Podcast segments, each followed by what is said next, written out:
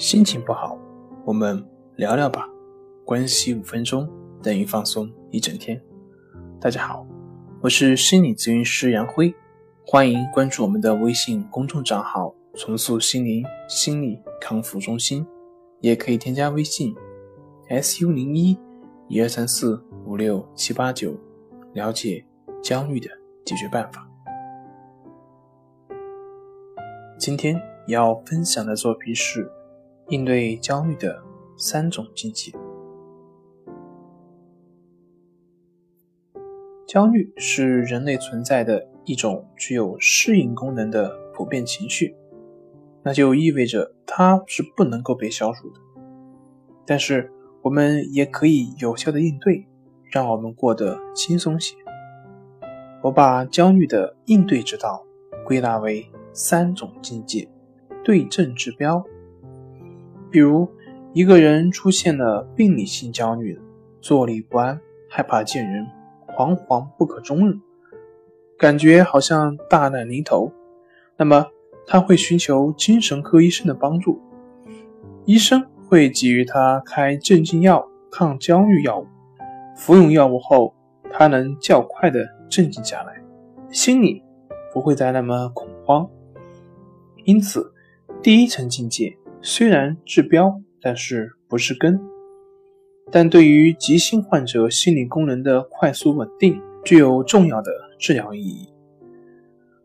第一层境界的应对焦虑的方法，除了药物，还可以以放松训练为代表的心理技术。达到了第一层境界，才能进入第二层境界。那么第二层境界呢，就是接受和认知升级。向死而生的自我成长。首先，我们要接受焦虑，既然它是我们与生俱来的有功能的一种情绪，我们就无理由的在心理层面排斥它。要知道，正是因为焦虑，我们才有上进的动力。当今各个领域的牛人，比如乔布斯，无不是在焦虑推动下，让产品更加完善。在这个过程中，也成就了自己。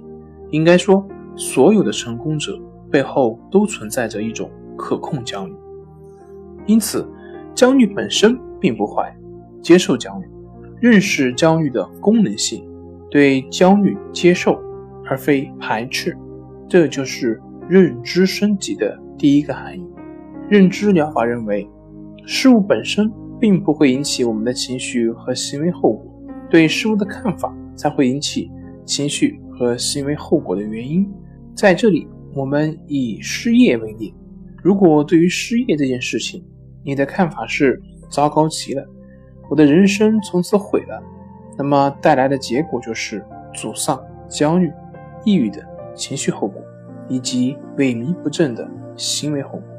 但是，如果你的看法是我失业了，代表我的工作能力有缺陷，我要找出缺陷，并且去。完善自己，那么带来的就是虽然有焦虑感，但是可以接受，并且积极的学习提升自我，这样焦虑的时间成为了提升自我的途径。这就是认知升级的第二个含义。好了，今天就到这里，我们下回继续。